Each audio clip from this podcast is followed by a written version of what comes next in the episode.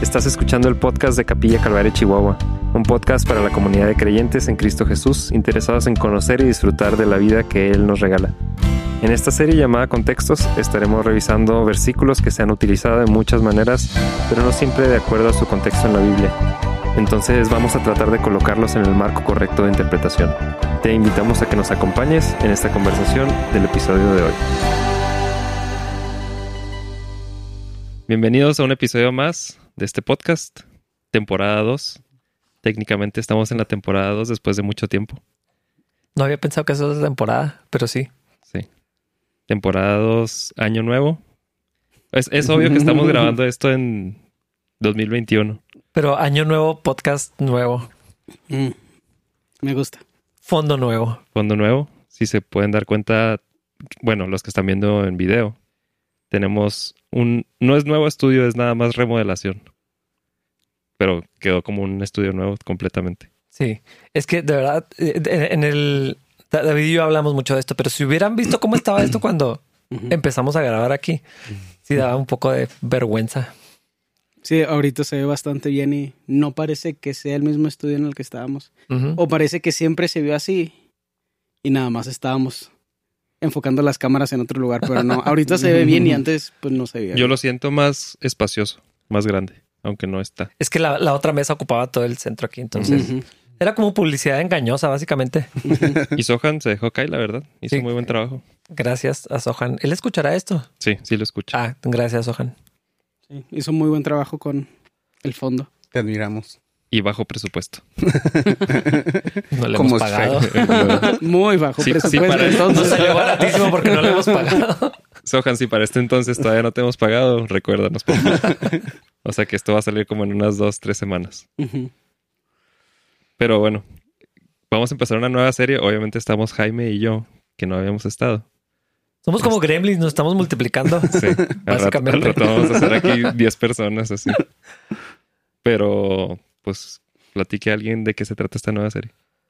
Yo digo que lo platique el que tuvo la idea. Cristo. Ay, yes. Ahorita se parece.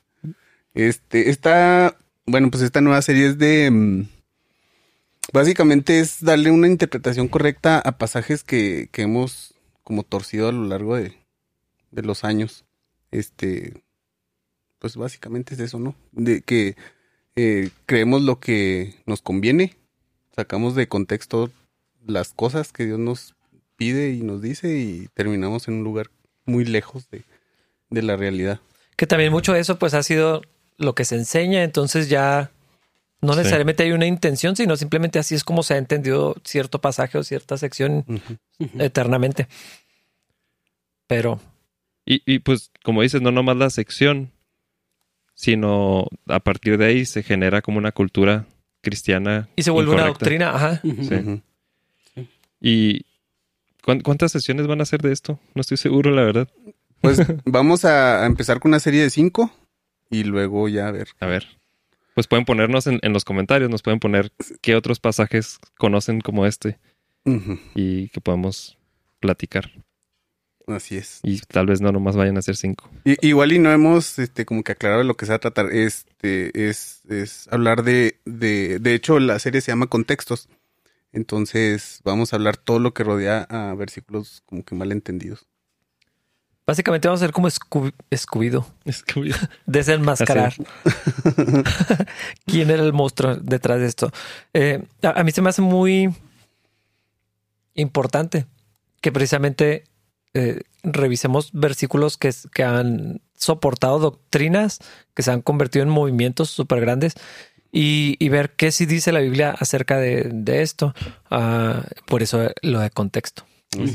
Y algo importante que decir es que este, estas series están basadas en unos estudios que, que, que hace el, el, el pastor Josías Grauman Ujú. de, de Grace. Este, a mí me gusta mucho cómo explica la Biblia. Tiene un, este, pues, tiene un don para, para hablar y, y- y explica muy, muy claramente las cosas. Entonces está muy padre y está basado en eso, en, en las pláticas que él da.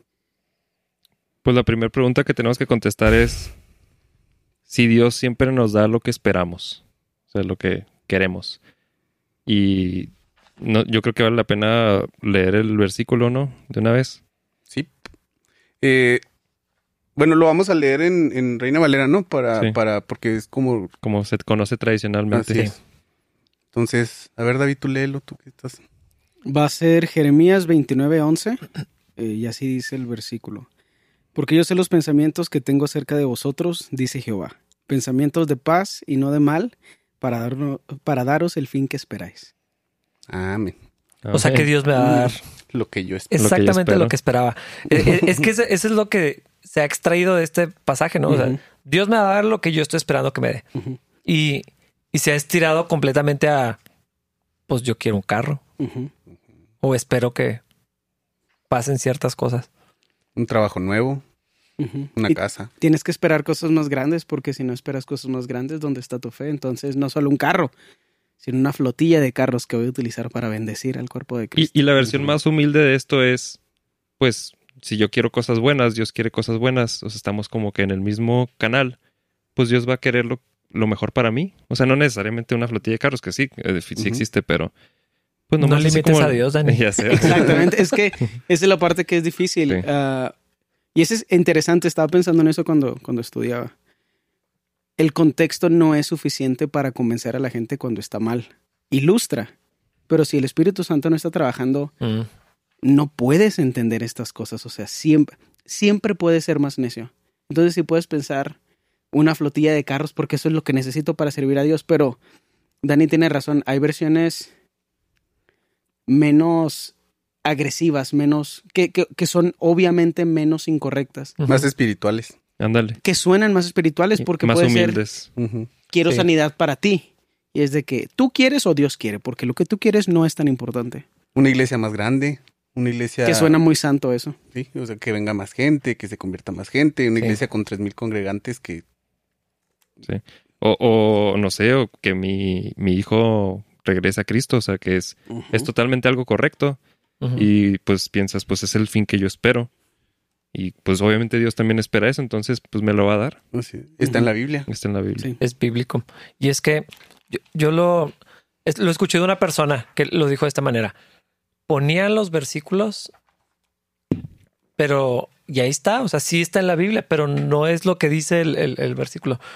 Entonces, este es el problema con este tipo de cosas, porque se soportan diciendo es bíblico, está en la Biblia, pero pues hay un montón de otras cosas que están en la Biblia y no necesariamente, o sea, ese no puede ser la manera de, de extraer la información acerca de, de lo que Dios está diciendo en un pasaje. El problema es cómo llegamos a la Biblia y la leemos, o sea, porque cómo, cómo estamos viendo la Biblia como un manual de que de frases donde sacamos cosas que creemos que Dios está diciendo y la- las aplico a mi vida, entonces pues fácilmente encuentro un que de hecho se me hace curioso pensar alguien que nunca haya, haya leído o conocido este versículo, porque sabemos que hay mucha gente que sí, pero hay alguien, alguien tal vez que lo está escuchando que diga, pues no, yo no sé ni de qué se trata, ni nunca lo había escuchado. Me da curiosidad cuál es su interpretación o su manera de entenderlo. Pero si la manera de llegar a la Biblia es, pues voy a ver cómo aplico lo, la- como frases para mi vida, pues es lógico que se Ujú. aplica así. Bueno, Sí, pues funciona igual que el, que el horóscopo, ¿no? Este, es abrir, si abrimos la Biblia en un pasaje y lo leo y, y- y aparece algo como esto, pues qué padre, ¿no? O sea, Dios me- de- efectivamente, y, y, y más si, por ejemplo, estoy en un momento de necesidad, estoy, estoy pasando por, un, por una situación difícil en mi vida, eh, abro la Biblia y me encuentro con esto, definitivamente voy a creer que Dios me está hablando y, y que está respondiendo a una oración que estoy haciendo. Y, y es que no necesariamente tienes que abrir la Biblia porque para eso está la, la- la aplicación de la Biblia. O sea, te llega el versículo del día que, que no tiene pasajes de transición. O sea, tiene versículos como este, donde el versículo del día es esto. En, un sentido, sea, veo la utilidad, pero en, en otros es como las galletitas esas de la, de la fortuna. de la fortuna. O sea, ah, mira, esta es lo que la palabra de Dios para mí hoy. Y viene esto totalmente sin contexto. Y sí dice eso. sí. Dios tiene pensamientos de paz, no de mal, para darme el fin que espero. Entonces, aunque no tengas una enseñanza acumulada de e- pues de qué otra manera vas a interpretar un versículo como este así aislado. O sea, es- el pasaje es muy claro es. por sí mismo. Sí, y, y, y en la cultura cristiana sí se ha fomentado mucho eso de, de leer la Biblia de esa manera. O sea, en, en, en, en, en versículos aislados, totalmente fuera de contexto, cosas y, y generalmente puras cosas padres, ¿verdad? O sea, Positivas para ajá, nosotros. puros este, por buenos deseos y, y, fortuna, como dices. Y es- bueno, eso pasa por el estilo de, de, de preparar una enseñanza que es, quiero llegar a este punto, ¿qué versículos apoyan mi punto? Entonces busco versículos que hablen de esto y lo, ah, este, este habla de esto, este habla de esto. Y lo sacamos de lo que realmente está diciendo. Sí. Sí. Sí. soportan lo que quiero decir, ¿verdad? O sea, pues es, es lo que dice el dicho ese de este textos fuera de su contexto son un pretexto para decir absolutamente lo que yo quiero. Y puedes encontrar material bíblico para soportar casi cualquier cosa. Barrabasada Sí. que se te ocurra. Y, y, y este que fue con el que comenzamos, eh, sí es muy utilizado. Jeremías 29, 11 es. O sea, se, se recita casi como una fórmula, así para si estás desanimado. No, mira, Jeremías 29, 11. Ese ni siquiera dice el versículo, nomás la cita y es como búscalo y dices la palabra de Dios para ti. Dios te va a dar el fin que esperas. De, perdón, de hecho también hay Biblias, no sé si las han visto, que, que en la parte de atrás viene, si estás triste, estos versículos. Si estás Ah, cansado, claro. Sí, estos sí, versículos. Si estás contento, estos versículos. Así, este, hay una lista de, de versículos para cada ocasión. Sí. Que es extraño porque otra vez, o sea, la Biblia no funciona así, para nada. Aunque al mismo tiempo el problema sea, no sí. es el versículo, el problema es el corazón de la persona que lo recibe. Porque es extraño cómo, encontrar, cómo encontraríamos un balance para eso. Porque estaba pensando ahorita, bueno, ¿cómo lo podrían hacer los de la aplicación de la Biblia al mandar versículos diarios? Aislados. Así que arrepentidos y convertidos o Judas se ahorcó. O sea, ¿qué hacemos para balancear esa idea de que todo está muy cargado hacia, nuevos, hasta hacia nuestro egocentrismo? Realmente no hay nada que se pueda hacer porque un corazón egocéntrico que no le puede dar la gloria a Dios no puede encontrar la verdad de la Biblia sin importar qué versículo fuera de contexto le mandes. Es, es, es bien complejo. El mensaje de la Biblia es bien complejo porque si el Espíritu Santo no está obrando, lo interpretamos como se nos antoja. Pero en este, en este pasaje en particular y en este capítulo creo que es un poco más difícil porque revela muchas cosas de la personalidad de Dios. Porque no está mal entendido. Yo diría que no lo entendemos mal, nada más que no lo queremos aplicar bien. Si dice eso y si lo puedes aplicar así. Pero lee el capítulo 28 y el capítulo 29 para que veas un ejemplo de cómo Dios piensa bien. Y a lo mejor no te va a gustar tanto eso que Él espera para ti, esos pensamientos de bien, porque el bien de Dios para nosotros no se ve como nosotros creemos que se debería de ver, pero está muy interesante. El bien de Dios para nosotros puede significar incluso la muerte Del cuerpo. Sí. O que pierdas tu carro, o que pierdas tu casa, y gloria a Dios, o sea, pero no es tan fácil decir eso cuando tienes carro y casa. Y que venga realmente del corazón, o sea, hay gente que pasa por esas cosas donde realmente todo esto se vuelve una esperanza de verdad. Y pues ahorita que estudiamos el contexto lo va a revelar muy chido. O sea, cómo es Dios hablando, y, y, y esto es cierto, pero necesitamos leer el contexto para ver cómo sí aplica a la vida real. Sí, y es que eso es lo interesante de, de este ejercicio, no sé cómo llamarlo. O sea, el, el tema alrededor de este versículo no es bendición y prosperidad. Para El nada. Lo tema, contrario. el tema es disciplina. sí. Y, Es lo y- contrario. Sí. Me, me encanta que el tema sea disciplina porque no parece eso, pero ese es el problema de sacarlo de contextos. Es ya que lo lees todo, dices, obviamente el tema es disciplina, pero tienes que leerlo completo. Y, Tienes y- que leerlo. y puede sonar como que, pues entonces es muy difícil leer la Biblia porque para leer un cachito tengo que leer mucho. Y en parte es cierto, pero yo como animo a los chavos de panorama es mínimo, mínimo entender cómo, o sea, la estructura de la Biblia, la- que- en qué parte estoy de la Biblia. Por ejemplo, en este caso estamos en Jeremías, entonces, ¿qué es- ¿de qué se trata de profecía? ¿En qué momento pasa eso? Entonces, ya que lees, mínimo que sepas en qué momento pasa, si fue antes o después de Cristo. ¿A quién está dirigido? ¿A quién está Sí. dirigido? ¿Qué tipo de libro es? Si es un libro poético, si es un libro apocalíptico, si es un libro eh, profético. Mínimo ya te das una idea. Ah, bueno, pues si es profético, es del Antiguo Testamento, o sea, antes de Cristo. ¿En qué momento del- de, de la vida del, del pueblo de Israel pasó esto? ¿Pasó antes en Egipto? ¿Pasó inmediatamente después de Egipto? O sea, mínimo darnos una idea.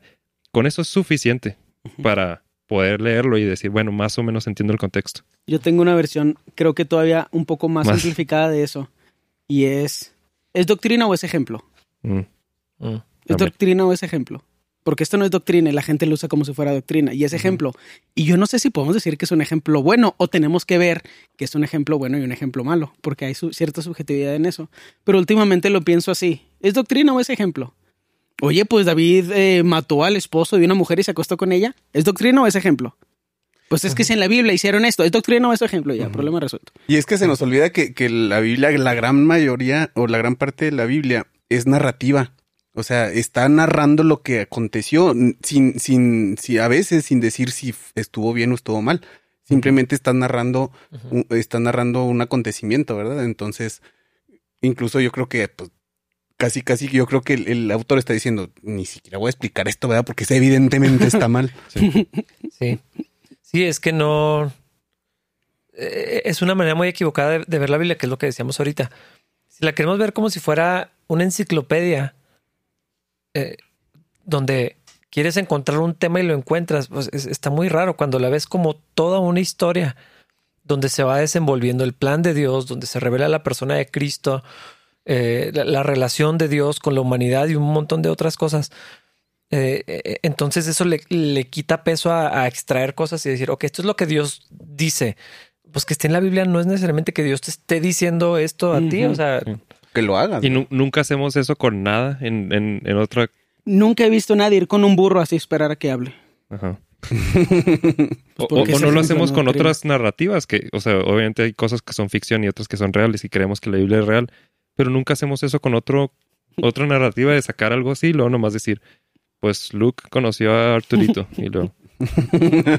ah, ok, ¿y eso qué me dice? O sea, así, así, así se oye esto, así de que voy a sacar esto, porque realmente lo que está pasando aquí es, es algo que Dios le dijo al pueblo de Israel. Ni siquiera va dirigido específicamente a nosotros. De, de hecho, este, no necesitamos ni siquiera irnos, que nos vamos a ir, pero no necesitamos irnos ni al, ni al, ni al capítulo anterior o, o el, el completo del 29.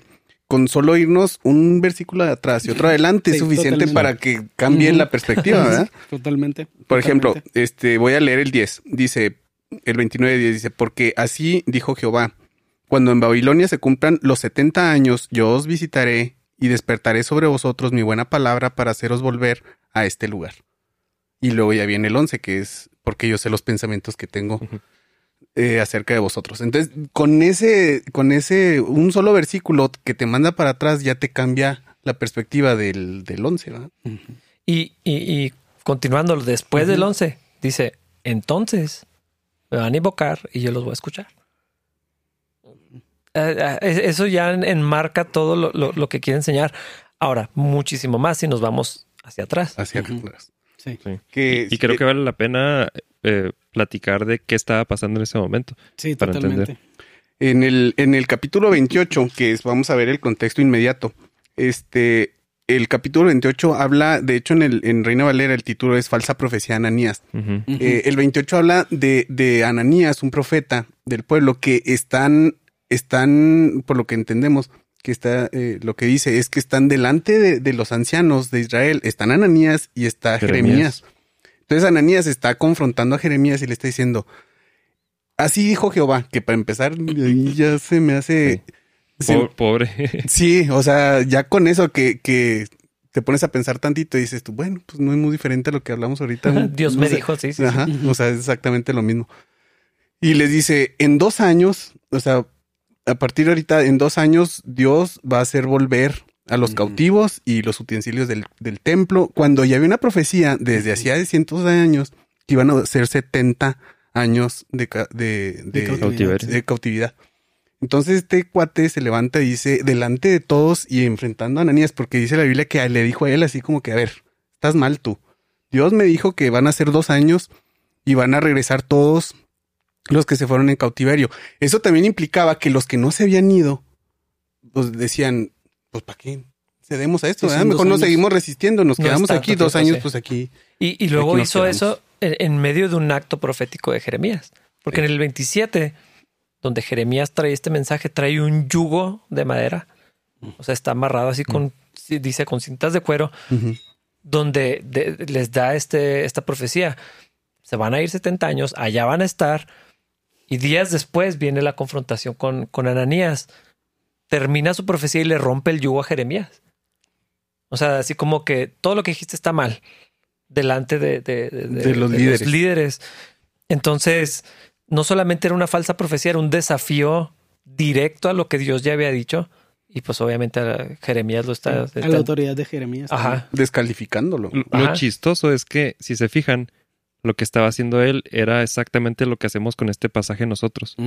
O sea, él dijo, no van a ser 70 años, o sea, no van a sufrir tanto, van a ser nomás dos, porque pues es lo que ustedes quieren, ¿no? Entonces, si lo interpretáramos así, como se usa comúnmente, es Dios te va a dar lo que tú quieres, ya pronto. No vas a tener que pasar por lo que sea que Dios te esté haciendo pasar. Este, hay otra alternativa.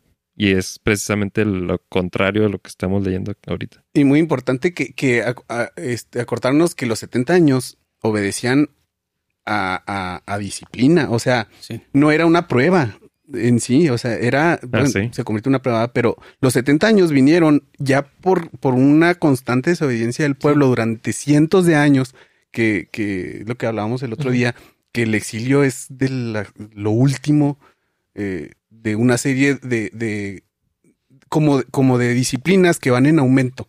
O sea, primero no va a llover en tu tierra. Ujú. Y luego mm, va a llover, o no, primero llovía y luego como que no se lograban los frutos. Y luego después va a haber sequía. Y luego después iba, iba, la disciplina iba creciendo y creciendo hasta llegar al exilio, que es lo peor. Y eso se repite, lo que hablabas el, el otro día que hablábamos, ¿verdad? O sea, se repite una y otra vez que el exilio es la última instancia, ¿verdad? Sí, está súper interesante eh, que en, en ese momento Dios estaba corrigiendo al pueblo. Y pues si nos vamos para, para atrás, ya el contexto más, más amplio, ya no el inmediato, sino el más amplio, está bien explícito en Levítico y en Deuteronomio cómo Dios iba a traer la corrección. O sea, y el pacto, pues cómo estaba, el pacto que Dios tenía con, con su pueblo era, estaba basado en, pues en, en- en obediencia si obedecen, va a haber bendición, va a pasar esto, a y, y venían todas las promesas, ¿no? Que, que- que también se extraen. Si desobedecen, y Viene- viene e- eso que dices que era como secuencial. Ujú. De hecho, cuando lo lees, dice, si persisten, Ujú. si insisten en, en- en- en no En andar en mis caminos. Y, o, o- sea, co- como que en eso también se revela el carácter de Dios, la paciencia de Dios, porque fueron años de otra oportunidad, otra oportunidad, mandaba a otro profeta, corrijan el camino, regresen al Señor, no, o sea, iban los profetas como voceros del, del pacto de Dios, así como Ujú. que habíamos hecho un, un acuerdo con Dios, regresen, entonces es paciencia y misericordia por muchísimos años y las consecuencias se iban agravando después de un periodo eh, de gracia. No volvían, no regresaban, más se rebelaban, más, como dice, endurecían la, la cerviz. Y, y entonces hasta que llega a, a este punto, o sea, ya el, el grado máximo donde el Señor los echa de su presencia. Eh, pero estaban advertidos. Una y otra vez vemos el, eh, el, el aviso de parte de Dios. En, yo no les quiero dar esto, escojan la vida. ¿Por qué insisten en, en, en- en abandonar mis caminos, en servir a otros dioses, en seguir su propio corazón y en acumularse profetas que les digan lo que quieren escuchar? Como ahora. Pues sí. Por ejemplo.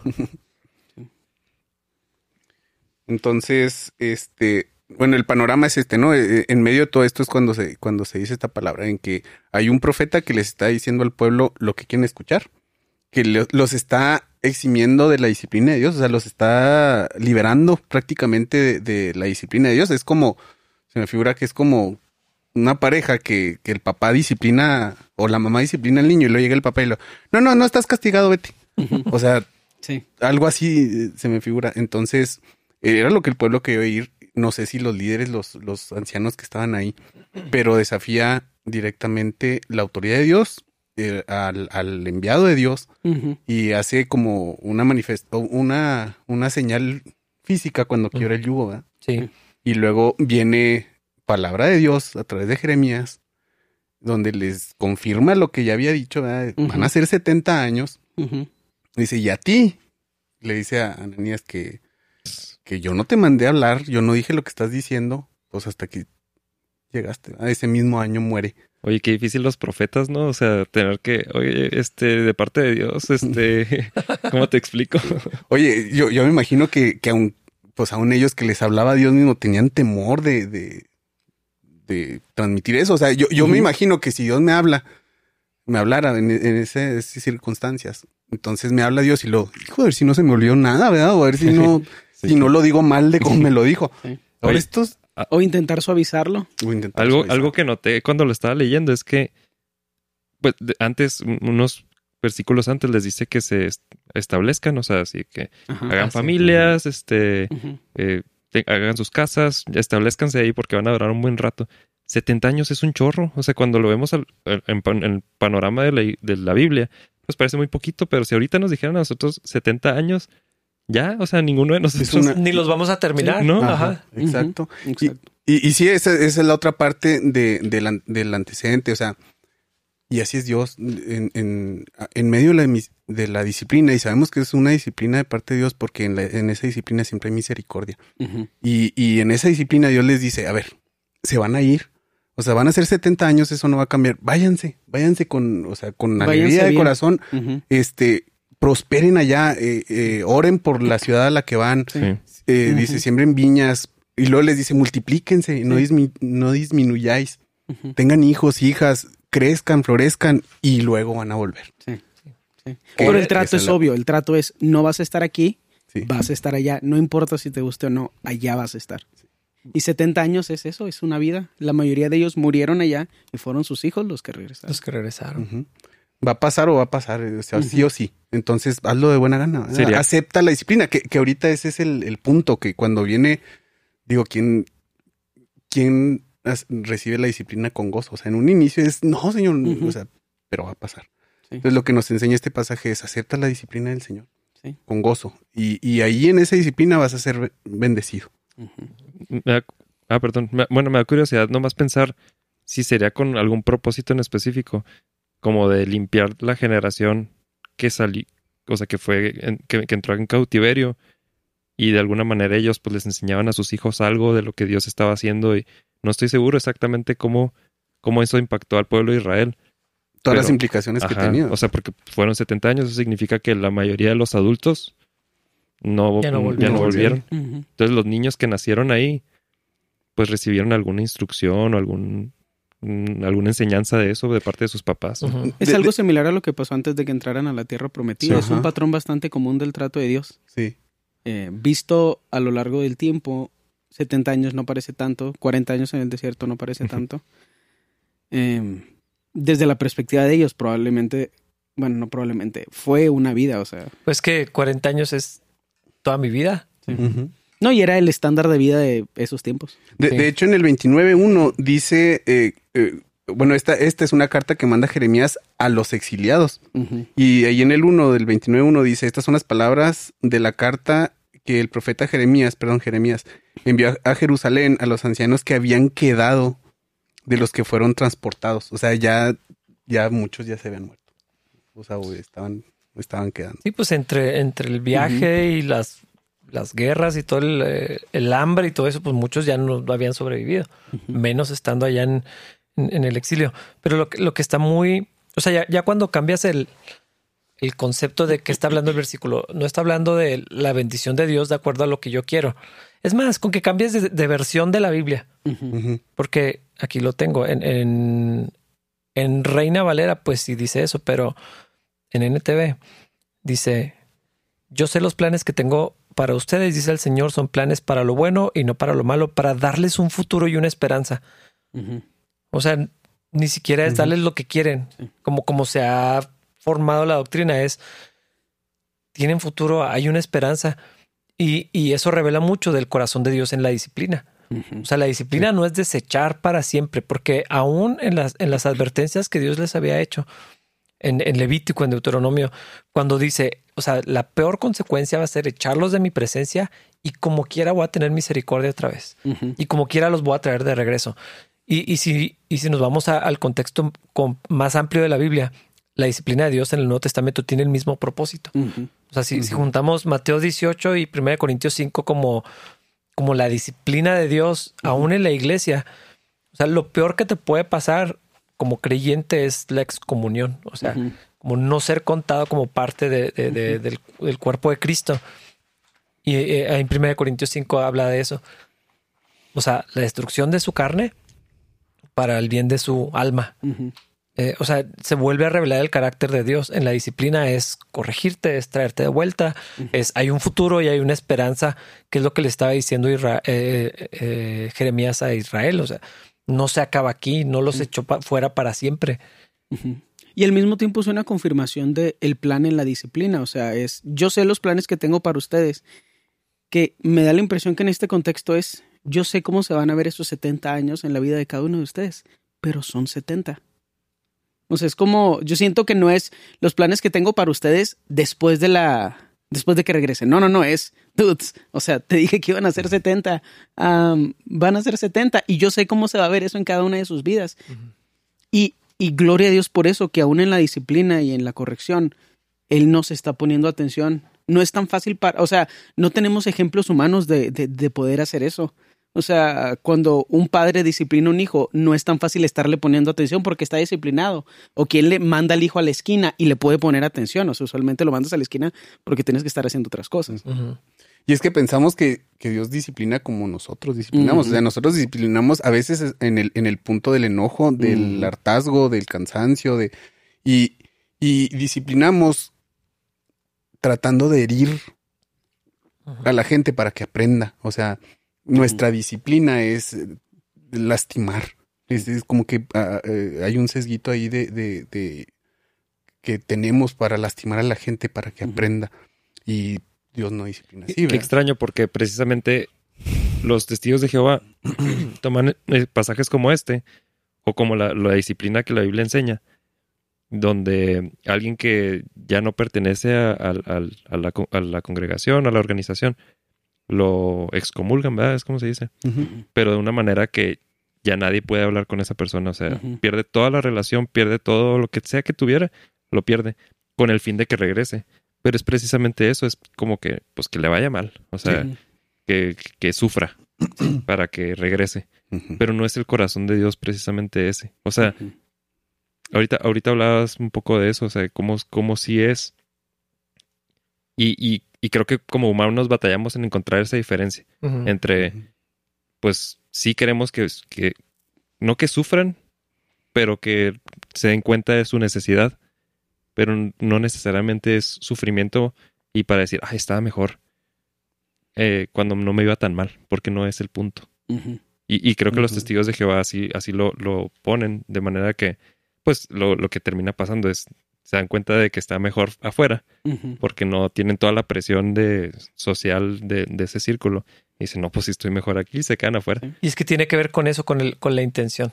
Porque si lo que queremos, o sea, pensando en la disciplina en la iglesia, como la disciplina que mencionabas de, de que a veces hacemos malamente los, los padres, si la idea es que le duela, o sea, y el corazón es que sufra, pues está mal hecha la disciplina, porque ese no es el carácter de Dios. Ahora, hay sufrimiento que viene con la disciplina, Ándale. pero, pero va a suceder. No, no, lo, no, no es nosotros queriendo infligir así, infligir, infligir Administrar ese, ese dolor. ese dolor. O sea, que pase lo que tenga que pasar. Eh, pe- pero en, en, en, en el destierro, en el exilio de, de Israel, o sea, Dios iba a estar con ellos allá, lejos de- de- de- del espacio que Dios había determinado donde su presencia iba a estar, para traerlos de vuelta, para que para corregirlos. Y, y- y es bien interesante la, la disciplina de Dios y pues hay varios versículos que hablan de eso, ¿no? El, el- el que ama a sus hijos los disciplina porque Dios nos corrige así,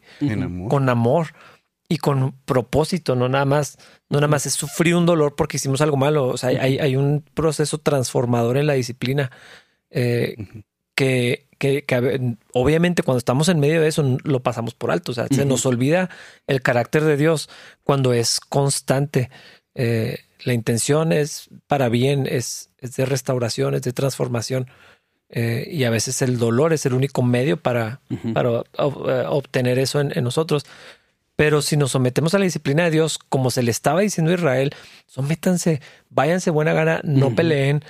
Eh, es más, en, en- en el contexto de, de Jeremías, dice, todas estas naciones, no importa lo que hagan, o sea, eh, es, es mi siervo, o sea, yo voy a hacer lo que quiero, un yugo de hierro, eh, y, y vayan voluntariamente, no se defiendan, no luchen contra mi disciplina porque lo- voy a hacer algo en, en- en medio de eso. Y, y si nos vamos a Primera de Pedro, donde habla ese pasaje que decías ahorita, o sea, ninguna disciplina en el presente es causa de alegría. O sea, da tristeza, es sufrimiento, es doloroso, pero siempre hay fruto. Apacible de justicia. Exactamente. Fruto apacible de justicia. Sí. Es que, y esta es la parte que es interesante, y necesitamos como creyentes tener fe en cómo es el Señor y en su carácter. Y su disciplina es para construir en nosotros la figura de Cristo. O sea, eso es lo que está sucediendo. La disciplina es para construir en nosotros ese hombre que camina hacia, o sea, que aspira a ser como Cristo. Y los humanos lo que queremos hacer es pues todo lo que decíamos, castigar, reprender, destruir una mala actitud en vez de construir una buena actitud. Y, y la verdad lo entiendo, ni siquiera es un juicio de cómo disciplinan las personas, o sea, no es para nosotros posible hacer lo que hace el Señor. Mm. Pero eso es lo que está sucediendo, no hay que resistir la disciplina. Y también es interesante porque, o sea, es un tema del que ya se había hablado constantemente, o sea, podríamos irnos al, al Pentateuco eh, y, y podríamos ver ejemplos en los libros históricos de cómo constantemente el pueblo de Israel estaba fallando en la idolatría. Y Dios ya les había dicho, o sea, eh, lo hemos platicado antes, se percibe al Dios del Antiguo Testamento como un Dios impaciente y lleno de ira. Y es de que, dude, su castigo se tarda 700 años en llegar. O sea, tú no aguantas seis minutos y Dios castiga después de 700 años y vas a ponerte tú a juzgarlo a él. Creo, creo que si, o sea, ya habiendo hablado de todo eso, si, si leemos este versículo, la única, lo único que yo puedo, bueno, no lo único, pero lo que más resalta es el carácter de Dios. O sea, nada más. No, ni siquiera habla de mí, para empezar. Habla del carácter de Dios. Exacto. Y todo lo que hemos estado hablando de la disciplina va en conjunto con otros versículos. Entonces, la Biblia en conjunto nos describe cómo es Dios y cómo, se, cómo es esa disciplina. Pero este versículo por sí solo nomás, pues nomás nos habla de cómo es el carácter de Dios, porque lo que dice es cierto. Los pensamientos de Dios son de paz y no de mal. Eso es, eso es cierto, eso no lo podemos Ujú. quitar, porque ahí está. Y el fin que esperáis no es el fin que yo espero, está hablando de otra cosa. Ujú. Entonces, ya nomás está hablando del carácter de Dios en, en medio de la, de- de la disciplina. Y es consistente en toda la Biblia. Ajá. O sea, la intención de Dios con su pueblo eh, es, es- es- es la misma, es la misma, es la misma, es la misma. O sea, todo Israel lo vemos en la iglesia. O sea, es para bien. Pero a- a- aquí es donde se, se tuerce, que es lo que hablábamos al principio. Lo que entendemos como nuestro bien. Ahí es donde está el problema. O sea, porque estamos perdiendo otra vez de vista el carácter de Dios. Lo que Dios dice que es lo mejor para mí no, no necesariamente es lo que yo creo que es lo mejor. Creo que lo podríamos resumir en que lo mejor para nosotros es la vida en Cristo, ¿no? Sí. O sea, digo, no es tan fácil tampoco decir, ah, pues. Pues la voluntad de. Dios, o sea, definitivamente no hay Pero de todos modos es complicado, o sea, porque me, ha, me ha tocado platicar con muchas personas que me dicen, pero ¿cuál es la voluntad de Dios? O sea, ¿qué es eso mejor? ¿Cuál es su voluntad? Creo que es, es complicado para las personas enten- que entendamos eso, exactamente qué es eso. Sí, es que el problema de eso es que es, la identidad es primero y luego vienen todas esas, como, digámosles, instrucciones, que a veces ni son instrucciones explícitas. Pero el problema es que a veces lo que queremos es cambiar lo material que ya tenemos por otra cosa mejor, que supuestamente es espiritual, pero en realidad es material. Entonces es, dime tú que eres más santo, qué hacer, que sea mejor que lo que estoy haciendo ahorita yo. Y es así de que pues me estás pidiendo a mi carne que le diga a tu carne qué hacer. Y es completo. O sea, el problema es que no estás en Cristo, dude. Y ese es el único problema que tienes. Sí. Todo lo demás que no sucede es porque no eres cristiano. Sí, por eso digo que la vida en Cristo es lo bueno que Dios espera en nosotros. Pero es después de la identidad de nosotros en Cristo. Y lo otro que yo encuentro en este pasaje, bueno, ya tal vez en el pasaje completo, en donde yo tal vez me puedo ver, pues es en el pueblo de Israel, nada más. O sea, en la desobediencia, en, en querer hacer lo que yo quiera. Y, y, y tal vez lo único que me hace pensar esto es, bueno, ¿y cómo sé cuándo Dios me está disciplinando? Que creo que es una pregunta que mucha gente se hace. Mm. O sea, ¿esto que estoy pasando es disciplina de Dios? ¿O qué es esto que estoy pasando? Y si sí, pues aplica esto para mí o no. Y pues ahí les dejo a ustedes que contesten. es que eso es más difícil, ¿no? Sí. Porque depende, o sea, es situación por situación. Y es que ahí, bueno, ya, ya llegamos a otro punto. suponiendo que ya entendimos que sí es la disciplina de Dios o, o, o, o lo vimos. Eh, o- otro, ahí se hace otra como disyuntiva, ¿cómo reaccionamos a la disciplina de Dios? O sea, una es, ok, me someto, como lo que le está diciendo, o nos seguimos resistiendo, ¿verdad? Porque el 29, lo que, lo que sigue adelante, habla de eso, de los que no se, los que no se sometieron, todo lo que vino, porque lo- los que decidieron creerles a, los profetas que les dijeron los lo que ellos querían, dijeron, pues dos años. No, pues a mí se me hace que, que Dios sí quiere eso, ¿verdad? Entonces me quedo. Y lo que dice la Biblia, que lo, lo que les pasó a todos los que se quedaron fue horrible. O sea. Llegaron otros pueblos y los terminaron de masacrar, los sometieron. Hasta las sea, fieras. Ujú. O sea, eh, en, en- en el anuncio que Dios les había hecho, dice que hasta las fieras iban a estar eh, en, en la mano de, de quien los iba a someter. O sea, los animales salvajes fueron y se los comieron, los destruyeron, les robaron. O sea, es que era obvio que Dios tenía todo en control y iba a utilizar todos los recursos para disciplinar a su pueblo. Algo que se me hace que es, que es importante eh, que entendamos es que es que me estoy poniendo a pensar cómo, bueno, cómo alguien lo tra- trataría de interpretar ahora sí correctamente y lo de todos modos caer en el, en el error de decir, bueno, entonces tal vez esta situación por la que estoy pasando que me está yendo mal, pues es disciplina de Dios, entonces lo único que tengo que hacer es esperar algo mejor. Lo, ay no, Sí, no regresamos al mismo punto. Perdiste el Ajá. punto. Sí, sí, es cierto. Entonces, pero una clave que se me hace muy importante es que el pueblo de Israel conocía la instrucción de Dios y lo desobedeció. Y luego se le advirtió, se le advirtió, se le advirtió, estás haciendo algo incorrecto, estás haciendo algo incorrecto. Y de todos modos persistió y luego hubo consecuencias. Tal vez, no quiero decir que es una fórmula, pero mínimo darnos cuenta que cuando estamos en, en la disciplina de Dios es porque desobedecimos algo y luego hubo consecuencias. Ujú. No nomás porque me está yendo mal. Como que, porque después lo otro que también pasa es, me está yendo mal, pues ¿qué habré hecho mal? Pues Dios me estará disciplinando, pero pues ¿qué habré hecho mal? Bueno, pues tal vez hice, al- tal vez no, no oré, o tal vez no fui a la iglesia. Y ya, así como que, pues tratar de encontrar una explicación para esto. Y ya Ujú. nomás es aguantar poquito más para, porque Dios me va a sacar de esta. Y no es eso. Sí, sí, sí. Sí, a lo mejor nomás te tropezaste y te caíste y Sí. ya, o sea, Dios no está tratando contigo ni nada. Por eso es tan importante que, que muchas veces dices tú ese, ese versículo de Señor, escudriñame tú, o sea, tú ve mi corazón y, explícame, porque yo puedo pensar cualquier cosa que va- voy a volver a estar mal. Sí. Sí. Los últimos versículos del 139 es. Sí, es de mis favoritos. Eh, examíname a Dios, es ese, sí. Está muy bueno. Sí, porque nosotros, o sea, sí es cierto lo que dice Dani, a veces no sabemos, que, que creo que nos engañamos solos, ¿verdad? Pero sí hay, hay momentos que dices, híjole, esto es, esto es una consecuencia de algo malo que hice o estoy en medio de, de una prueba para que Dios me, que Dios me está puliendo en algo o, o qué está pasando, ¿verdad? O sea, Ujú. algo interesante de las pruebas, como lo he- yo llega- llegaba a en- a entender un poco mejor, como que pensamos en las pruebas solamente como la historia de Job. Como que Dios me mandó una prueba. no me lo merecía, pero, Ajá. o sea. Así estoy haciendo que- todo bien. Y pues, quién sabe, tal vez es una prueba para probarme. Pero las pruebas no son así. Yo- a mí me gusta usar el ejemplo de, del celular, que es a prueba de agua. No, no es como que, a ver, voy a meterlo en agua para... No, no, o sea, se Para prueba confirmar. cuando, cuando pasa algo en, la, en que la, la situación amerita que se tenga que mojar, porque voy en la bici y empezó a llover. Y luego se pone a prueba. O sea, ahí es donde reviso si realmente Sí, era sí prueba o no. Ujú. Entonces Sí, mi no, no, fe... no voy y me meto. Ajá. Entonces mi fe se pone a prueba cuando hay situaciones De la difíciles vida. de la vida. Ajá. Y luego después reviso y lo, ¿cómo, estu- cómo, cómo resultó esto? Y lo, va, estoy bien, pasé la prueba. No es así como que Dios, le va a mandar una prueba.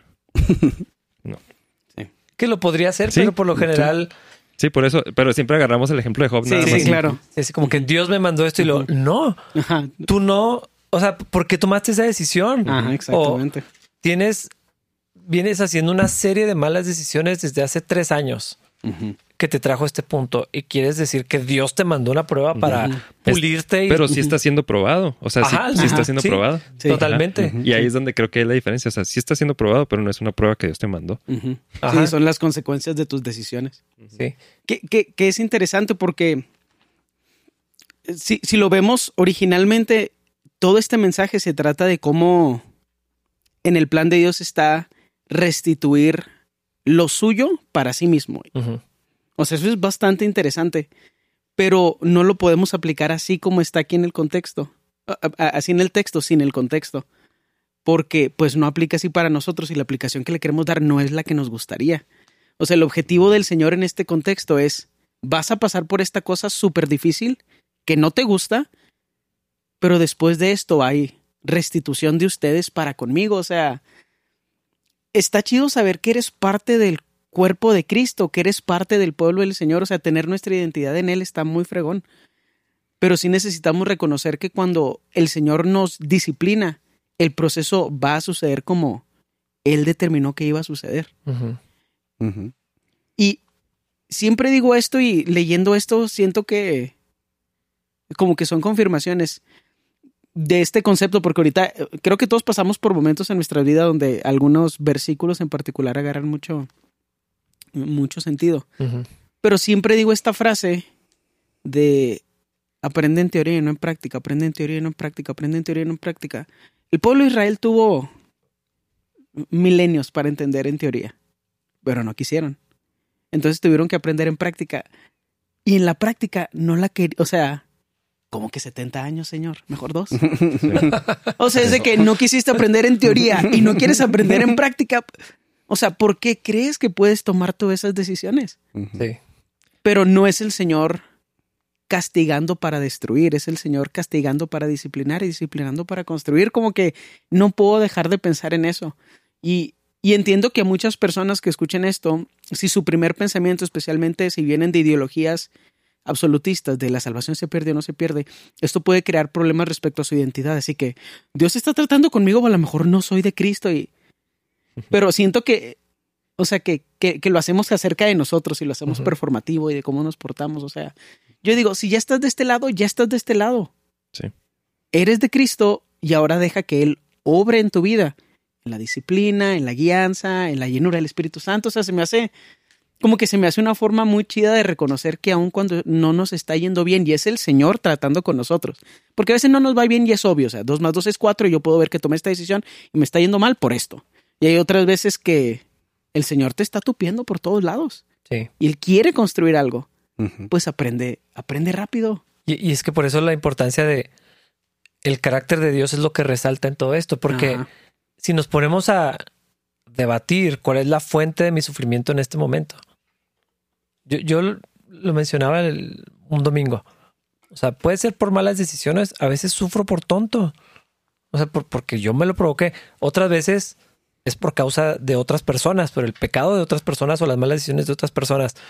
A veces es Dios corrigiéndome porque me estaba apartando, lo que sea. Y, pero, o sea, mi, punto es, ¿por qué tengo que saber cuál es la fuente?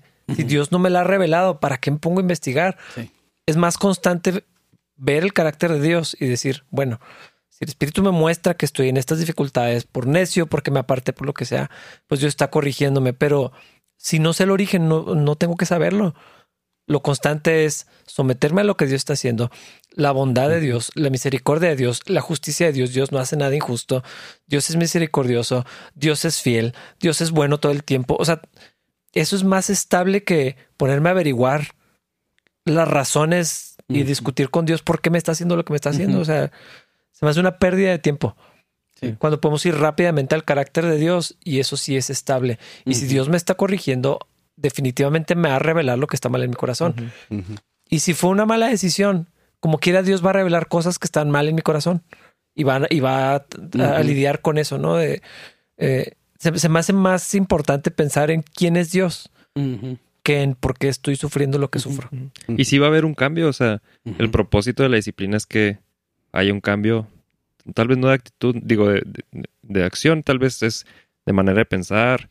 Y, yo estoy seguro que nadie en la iglesia inicial leía estos versículos y decía, ah, esto aplica para mí. O sea, nadie, todos lo veían como historia, como lo que era, pero sí se veían a ellos mismos en el pueblo de Israel y veían a Dios en su carácter. Y cómo aplica a nosotros, bueno, en este tiempo a ellos y a nosotros ahorita, no, pues aplica como lo que es, es una historia y revela quién es Dios y quién es el pueblo de Israel. Pero en contexto con toda la Biblia y lo que dice acerca de la disciplina, pues puedo entender cuál es mi lugar. Y, y, que eso que Dios espera de mí, pues, o, el bien que Él espera, pues no es que me saque del cautiverio, porque ya no estamos en cautiverio, Entonces, ¿qué sí es eso? En, en Filipenses 1.16 dice que el que comenzó la buena obra en nosotros la perfeccionará hasta el día de Jesucristo. Y creo que Dios sí está cambiándonos y a veces tenemos que pasar, como dices, no, no en teoría, sino en la práctica, y es la única manera en la que vamos a entender. Pero nos quiere conformar más a la imagen de su Hijo Jesús y, tiene una vida mucho mejor para nosotros, que es en Cristo. Y nosotros queremos seguir en, en otra vida que no es la de Cristo.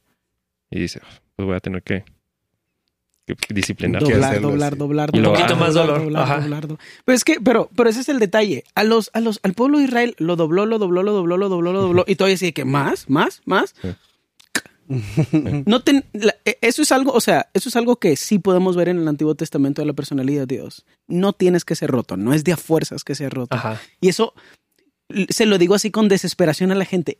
Dude, no, no es de a fuerzas que sea roto. O sea, tienes que perder todo. Tienes que perder tu identidad, tienes que perder tu trabajo, tienes que tener absolutamente nada para ahora sí escuchar. ¿Tienes que ser roto a fuerzas? ¿Tienes que ser exiliado por 70 años? Esa es la única forma en la que puedes entender.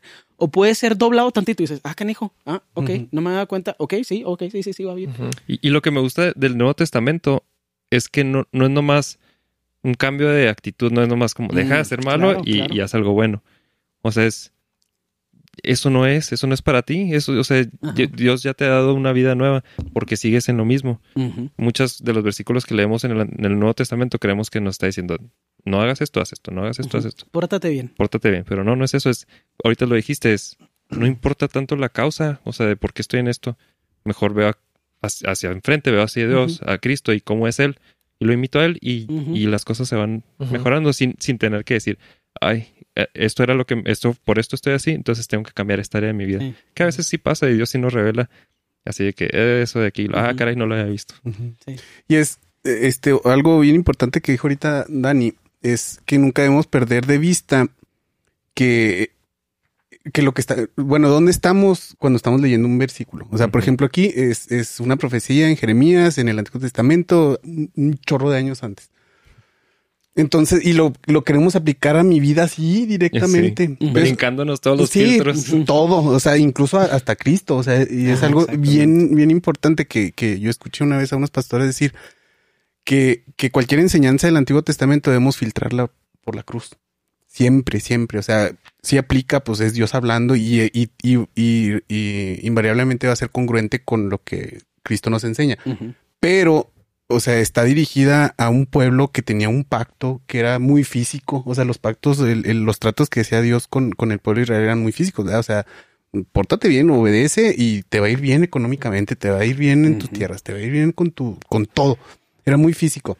Entonces, y eh, este, este tipo de versículos le encantan a, a todos los predicadores de la prosperidad, ¿verdad? Porque pues, habla de cosas materiales casi en, en- en todo el Antiguo Testamento. Entonces, este, algo que está súper mal que hacemos es que tomamos literalmente los versículos del Antiguo Testamento que están dirigidos específicamente para el pueblo de Israel en una época determinada, en un tiempo determinado, en unas circunstancias determinadas y las, las, claro, las que nos convienen, ¿verdad? Porque sí, sí. si no hablamos de apedrear a nadie, por ejemplo.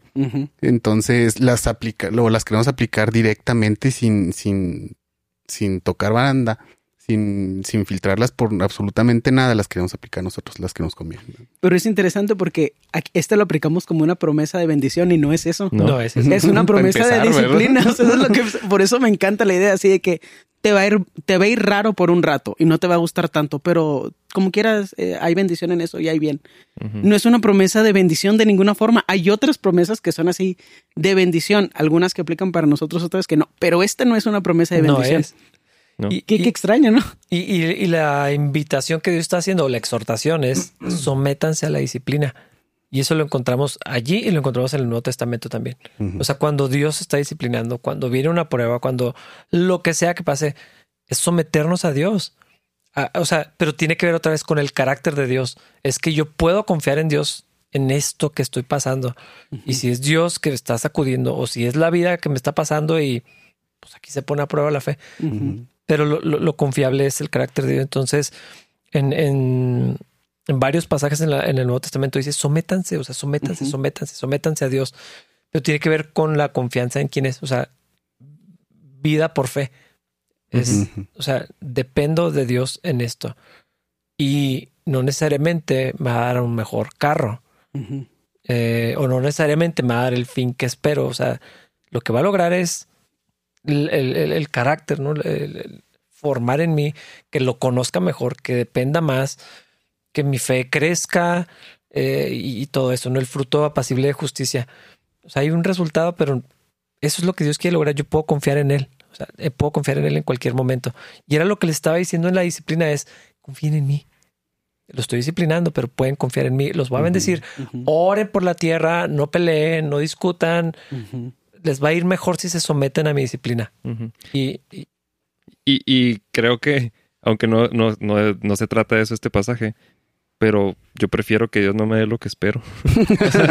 Porque creemos que esperamos algo muy bueno, pero realmente lo que hay en el corazón no, no, no es. O sea, la manera de Dios de hacer las cosas y la de nosotros es opuesta. De- de hecho, no sé si les se acuerden de que, que hasta una manera de bendecir, así que Dios cumpla los deseos de tu corazón. Eso es más una No, no, maldición no. Que, un- que una bendición. O sea, que Dios cumpla los deseos de, de tu corazón es algo terrible. O sea, Y cualquier persona que im- im- impulse o anime ese pensamiento es como Ananías. Ajá, O exactamente. sea, es- está diciéndoles, ah, lo que tú quieres son dos años nada más, está bien, eso va a ser. Y, y Jeremías le está diciendo, no, no, es más tiempo. podría ser lo peor que te pase que Dios te dé los deseos de lo tu que corazón. quieres. Exactamente. Es, es de miedo. Sí. Sí, porque no, no sabemos los resultados de esas cosas en nuestro corazón, pero siempre asumimos que sabemos y pues somos inconscientes los humanos acerca de nosotros mismos. Y eso que dice Rafa, este, de, de, de confiar en que Dios es bueno, eso se nos olvida. O sea, y de hecho, pues, la raíz de casi todo el pecado que hay en nosotros es que dudamos que Dios es bueno. Entonces, este, si, si volvemos a eso, a, acordarnos que, Dios es bueno y que, y que si nos sometemos a Dios vamos a estar bien, independientemente que, que la situación en la que estamos, la situación mala, que sería el caso, este, haya sido nuestra culpa o no.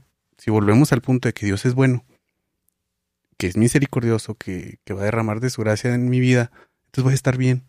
Entonces, independientemente, ¿verdad? Si me lo merezco o no me lo merezco, si lo causé yo o no lo causé yo, ya estoy en esta situación. Entonces. Señor, tú eres bueno.